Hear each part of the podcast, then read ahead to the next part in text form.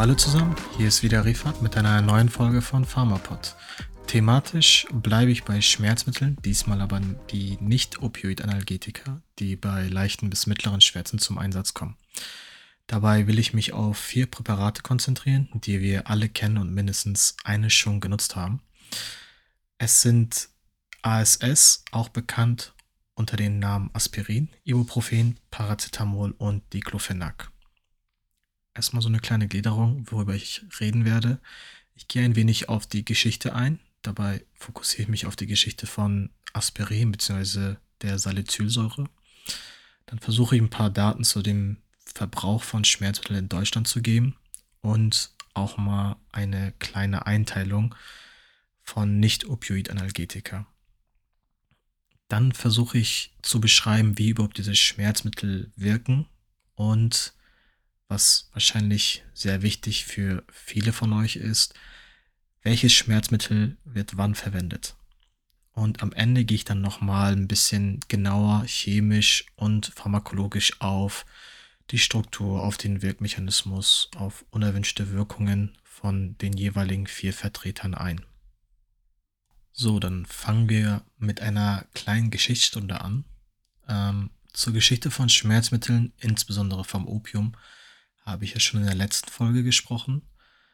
Diesmal versuche ich mich auf die Geschichte von Aspirin bzw. auf den Saft der Weidenrinde zu fokussieren. Ihr fragt euch jetzt bestimmt, wieso die Weidenrinde? Tja, schon vor tausenden Jahren wusste man von der Wirkung, die durch das Kochen von Weidenrinde erzielt wurde. Das heißt, schon die Germanen und die Kelten wussten, dass sie Fieber und Schmerzen so bekämpfen konnten. Neben der Weidenrinde war auch bekannt, dass man das Bilsenkraut oder die gemeine Allraune verwenden konnte. Und diese Erkenntnis nutzten entsprechend Wissenschaftler zum Anfang des 19. Jahrhunderts, um die wirksamen Bestandteile aus der Weidenrinde zu extrahieren, was Herrn Johann Andreas Buchner auch gelang, indem er das Salicin isolierte, einem Verwandten der Acetylsalicylsäure. Wie kommen wir jetzt von der Weidenrinde zum Aspirin?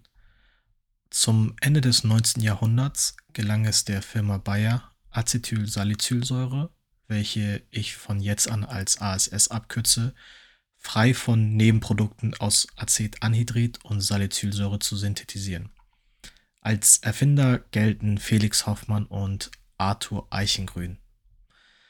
Bezüglich der anderen Vertreter, welche ich vorhin erwähnt habe, kann man sagen, dass die Synthese von Ibuprofen und Diclofenac in den 1950er und 60er Jahren gelang. Das Paracetamol wurde schon Ende des 19. Jahrhunderts entdeckt, es wurde jedoch erst nach dem Zweiten Weltkrieg therapeutisch relevant. Das erstmal so kurz zur Geschichte. Jetzt versuche ich ein paar Zahlen zum Verbrauch von Schmerzmitteln zu nennen. Und da fokussieren wir uns natürlich auf den Verbrauch von Schmerzmitteln in Deutschland. Laut des Bundesverbandes der Arzneimittelhersteller beträgt der Pro-Kopf-Verbrauch von Schmerzmitteln, rezeptpflichtige und rezeptfreie, in Deutschland 50 Einheiten. Dabei stehen die Einheiten für eine Tablette, eine Ampulle oder 5 Milliliter Saft. Der Anteil von rezeptpflichtigen und rezeptfreien ist ungefähr gleich groß. Die Daten sind aus dem Jahr 2019. Ein Jahr vorher gibt es in der Deutschen Apothekerzeitung einen Artikel zu rezeptfreien Schmerzmitteln. Hier kann man lesen, welches Schmerzmittel wir bevorzugen. Und man sieht, dass auf Platz 1 das Ibuprofen landet. Danach folgt das Paracetamol. Auf Platz 3 und 4 entsprechend befinden sich die Acetylsalicylsäure und das Diclofenac.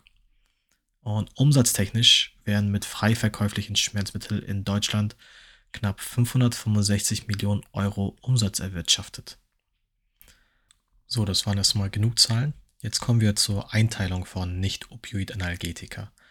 Wie teile ich diese überhaupt ein? Wenn man sich die Einteilung anschaut, muss man bedenken, dass die Schmerzmittel nicht nur schmerzlindernd sind, sondern auch eine fiebersenkende und entzündungshemmende Wirkung haben. Ich konzentriere mich auf diese Gruppe, aber hier der Hinweis, es gibt auch Schmerzmittel, die nicht diese zusätzlichen Wirkungen besitzen, wie zum Beispiel das Flopietin. Die antipyretisch, das heißt fiebersenkend, und antiphloistischen Analgetika, steht für entzündungshemmend, kann man in selektive COX-Hämmer und nicht selektive COX-Hämmer aufteilen. Letztere können wiederum unterteilt werden in welche, die eine entzündungshemmende Wirkung haben, wie das ASS, Ibuprofen oder das Diclofenac, und welche ohne antiphlogistische Wirkung, wie das Paracetamol oder das Metamizol. Hier nochmal die Zusammenfassung der Nicht-Opioid-Analgetika. Analgetika mit antipyretischer und antiphlogistischer Wirkung und Analgetika ohne diese Wirkung. Sind diese Wirkungen vorhanden, unterscheidet man zwischen selektiven und nicht selektiven COX-Hämmern. Bei den nicht selektiven COX-Hämmern unterscheidet man dann zwischen welchen, die antiphlogistisch sind und welche, die nicht diese Wirkung haben. Schmerzmittel, welche eine antiphlogistische, also entzündungshemmende Wirkung haben und nicht steroidal aufgebaut sind, werden auch als NSAR bezeichnet, was für nicht steroidales Antirheumatikum steht. Die englische Bezeichnung wird man auch häufig gehört oder gelesen haben, welche NSAID ist und Non-Steroidal Anti-Inflammatory Drug bedeutet. Jetzt habe ich relativ oft das Wort COX-Hämmer verwendet. Was bedeutet aber dieses COX überhaupt? COX steht für Cyclooxygenase, einem wichtigen Enzym in unserem Körper, welches eine entscheidende Rolle in der Schmerzentstehung spielt. Dazu komme ich jetzt aber im nächsten Abschnitt. Wie wirken diese Schmerzmittel? Hierfür muss man sich den Arachidonsäure-Metabolismus in unserem Körper anschauen. Die Arachidonsäure wird mit Hilfe der Phospholipase A2 aus Membranphospholipiden produziert. Jetzt gibt es zwei Wege, wie die Arachidonsäure weiterverarbeitet wird. Über die Lipoxygenase können Oxidationsprodukte und Leukotriene entstehen und über die Cyclooxygenasen 1 und 2 das Prostaglandin H, welches dann weiter zu Prostaglandin, Prostacyclin und Thromboxan A2 verarbeitet wird. Über die Hemmung der Cyclooxygenasen 1 und 2 werden sowohl die gewünschten Wirkungen als auch die Nebenwirkungen erzeugt. Dabei ist die COX-2 relevant für die Schmerz-, Fieber- und Entzündungsentstehung und wird durch proinflammatorische Zytokinen wie TNF-Alpha und Interleukin-1-Beta induziert. Die Hemmung dieser COX-2 ist wichtig, um die gewünschte analgetische, antipyretische und antiphlogistische Wirkung zu erzeugen. Spezifisch hervorzuheben ist, dass durch die Prostaglandine PGE2 oder PGI2 eine Sensibilisierung der Nozizeptoren stattfindet, welche durch die Hemmung ihrer Synthese nicht oder nur eingeschränkt funktioniert bei nicht selektiven COX-Hämmern wird aber auch die COX-1 gehemmt.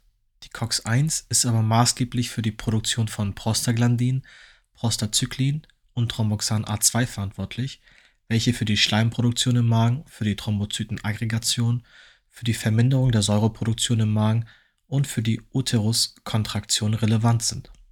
Somit treten durch die Hemmung dieser Prozesse auch die typischen Nebenwirkungen auf der Wirkmechanismus unterscheidet sich von Schmerzmittel zu Schmerzmittel und wird später genauer beleuchtet. Kommen wir aber zur wichtigen Frage. Wie schon anfangs erwähnt, versuche ich mich auf das Paracetamol, die Acetylsalicylsäure, das Ibuprofen und das Diclofenac zu konzentrieren, welche bei gewissen Dosierungen rezeptfrei erhältlich sind. Ich gehe sie einfach einmal durch. Das Paracetamol. Das Paracetamol besitzt keine entzündungshemmende Wirkung, wie die anderen drei Vertreter und kann bei einfachen Schmerzen wie Zahnschmerzen, Regelschmerzen oder Kopfschmerzen eingesetzt werden. Durch seine fiebersenkende Wirkung ist es auch empfehlenswert, um Beschwerden während eines grippalen Infekts zu lindern. Vorteilhaft ist es für Schwangere, weil es während der gesamten Schwangerschaft anwendbar ist, auch im letzten Schwangerschaftsdrittel. Säuglinge ab 3 Kilo dürfen es anwenden, weswegen es auch häufig die Zäpfchen in niedriger Dosierung zu kaufen gibt. Vorsicht aber, bei Überdosierung kommt es zu schweren Leberschädigungen. Dazu aber später mehr. Das Diclofenac. Das Diclofenac kennt man eventuell als Bestandteil der Voltaren-Salbe und ist vor allem bei sportlichen Verletzungen beliebt. Das können Gelenkschmerzen, Rückenschmerzen, Prellungen, Zerrungen oder Verstauchungen sein. Doch auch hier ist Vorsicht geboten. Es handelt sich um ein NSAR und es kann zu Magenbeschwerden führen, da die Magenschleimhautproduktion eingeschränkt wird, sodass die Magensäure schädlicher ist. Bei Menschen mit eingeschränkter Nierenfunktion kann es zudem auch zur Schädigung der Niere kommen. Ibuprofen. Das Ibuprofen ähnelt dem Diclofenac in seinen Indikationen und kann bei entzündlichen Schmerzen im Bereich Muskeln, Knochen und Gelenken eingesetzt werden. Auch bei Erkältung oder einfachen Kopfschmerzen zeigt es seine Wirkung. Jedoch gilt auch hier die Vorsicht, dass die gleichen Nebenwirkungen wie beim Diclofenac vorhanden sind. Der Unterschied zum Paracetamol ist, dass man sowohl Ibuprofen als auch Diclofenac nicht im letzten Schwangerschaftsdrittel, also ab der 28. Schwangerschaftswoche verwenden darf da es zu einer lebensgefährlichen Komplikation beim ungeborenen Kind kommen kann. Dabei handelt es sich um den Verschluss des Ductus arteriosus botalli, welches ein Gefäß zwischen Aorta und der Lungenarterie ist. Davor ist das Schmerzmittel jedoch normal anwendbar. Das ASS. Das ASS mit seinem bekanntesten Vertreter, dem Aspirin von der Firma Bayer, kann ebenso bei Kopfschmerzen und auch bei Migräne eingesetzt werden aufgrund seiner fiebersenkenden und entzündungshemmenden Wirkung auch sehr empfehlenswert bei Erkältungen. Man sollte jedoch bei Regelschmerzen (Stichwort Blutungen) oder auch bei Zahnschmerzen die Finger vom ASS lassen, da es zusätzlich eine blutgerinnungshemmende Wirkung hat. Dazu komme ich später aber nochmal im Detail. Auch sollten Schwangere Rücksprache mit dem Arzt halten. Bei Kindern unter 15 Jahren kann es dem kann es zudem zum Rehe-Syndrom kommen, welches lebensgefährlich ist, wenn kurz nach einer viralen Infektion ASS eingenommen wird. Die Folgen sind Gehirn- und Leberschäden und 50% der Betroffenen versterben. Ich hoffe, dass man jetzt einen besseren Eindruck hat, welches Schmerzmittel wann eingenommen werden sollte. Wichtige Info natürlich, nie die einzelnen Schmerzmittel zusammen einnehmen und die Einnahme so kurz wie möglich halten. Und der Klassiker, bei Unklarheiten sowie Risiken und Nebenwirkungen fragen Sie Ihren Arzt oder Apotheker. Jetzt kommt noch einmal der chemielastige Teil. Und zwar gehe ich noch ein bisschen auf die Struktur und ein wenig genau auf den Wirkmechanismus und auf die unerwünschten Arzneimittelwirkung ein. Fangen wir direkt mit der Acetylsalicylsäure an. Es handelt sich hierbei um ein Salicylsäurederivat, welches aus Essigsäureanhydrid und Salicylsäure hergestellt wird. Hierbei reagiert das protonierte Essigsäureanhydrid mit der phenolischen Hydroxygruppe unter Acetylierung zum gewünschten Produkt. Der Wirkmechanismus an der Cyclooxygenase beruht auf einer irreversiblen Hemmung. Es wird der Acetylrest der Acetylsalicylsäure auf das Serin 530 übertragen, was dafür sorgt, dass die Arachidonsäure das aktive Zentrum nicht mehr erreichen kann. Das Enzym wird dauerhaft inaktiviert in Thrombozyten kann so die Synthese von Thromboxan A2 unterdrückt werden, sodass die gerinnungshemmende Wirkung mehrere Tage lang anhalten kann, bis neue Thrombozyten entstehen. Man kann schon mit einer niedrigen Dosis, ungefähr 100 mg pro Tag, diese Wirkung erzeugen. Erst ab einer Dosis von 500 mg pro Tag hat man die analgetische und ab einer Dosis von 2000 mg pro Tag die antiphlogistische, also die entzündungshemmende Wirkung. Die Nebenwirkungen sind Sodbrennen, Magenbeschwerden und Mikroblutungen der Magenschleimhaut. Bei Einnahme höherer Dosen tritt der Salicylismus auf, was sich durch Ohrensausen, Schwindel, Übelkeit, Erbrechen und Ulzeration zeigt. Wenn ASS zur Herzinfarktprophylaxe eingenommen wird und gleichzeitig Ibuprofen verwendet wird, sollte letzteres mindestens zwei Stunden nach der Einnahme von ASS eingenommen werden da sonst die kardioprotektive Wirkung aufgehoben wird. Als nächstes haben wir das Ibuprofen, bei dem es sich um ein Arylpropionsäure-Derivat handelt und das Diclofenac, welches ein Essigsäurederivat ist. Ich fasse diese beiden mal zusammen, da sie ähnlich zueinander sind. Die Besonderheit beim Ibuprofen ist, dass das S-Enantiomer 100 mal potenter ist als das R-Enantiomer. Und es wird als Racemat eingesetzt, da der Körper das S-Enantiomer in erheblichem Ausmaß in R-Enantiomer umwandelt. Man kann aber durch die Verwendung des DL-Lysinsalzes von Ibuprofen einen schnelleren Wirkungseintritt erzeugen, da dies besser wasserlöslich ist und schneller resorbiert wird. Beide Präparate haben ein geringeres Risiko, schwere gastrointestinale Nebenwirkungen zu hervorzurufen. Den letzten Vertreter haben wir mit Paracetamol, welches ein Anilinderivat ist. Dessen Wirkmechanismus ist nicht wirklich klar, sondern kann nur vermutet werden. Es ist aber klar, dass die entzündungshemmende Wirkung nicht vorhanden ist, weswegen es auch nicht zu den NSAR zählt. Eventuell ist ein indirekter Cannabinoidrezeptor 1-Agonist, über welchen dann die analgetische Wirkung erzielt wird. Zudem kann es auch die Prostaglandinsynthese über COX-1 und COX-2 hemmen. Es kann durch die N-Acetylierung von Acetanhydrid von P-Aminophenol hergestellt werden. Es wird bei leichten bis mittleren Schmerzen, Fieber und Migräne eingesetzt. Wichtig zu erwähnen ist die Lebertoxizität von Paracetamol bei einer Überdosierung.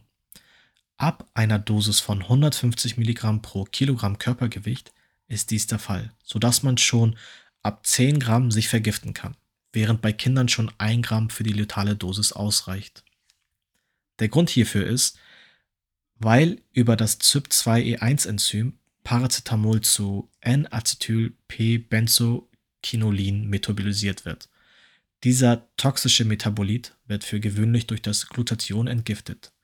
Sind die Glutationsspeicher im Körper jedoch aufgebraucht, kommt es zur toxischen Wirkung des Metaboliten in der Leber.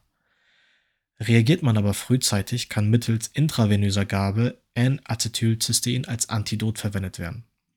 Aus diesem Grund wird auch Paracetamol seit 2009 nur mit einer Gesamtwirkstoffmenge von 10 Gramm pro Packung rezeptfrei abgegeben, um die missbräuchliche Anwendung zu vermeiden. Genau, damit sind wir auch schon wieder am Ende der heutigen Folge. Ich hoffe, ich konnte euch einen guten Einblick gewähren und freue mich natürlich auf ein Feedback. Den Podcast findet ihr auf Spotify, Apple iTunes, Google, Deezer und Amazon Music. Falls es euch gefallen hat, könnt ihr gerne den Podcast abonnieren. Ansonsten wünsche ich allen Zuhörenden einen schönen Tag, schönen Abend und bis bald.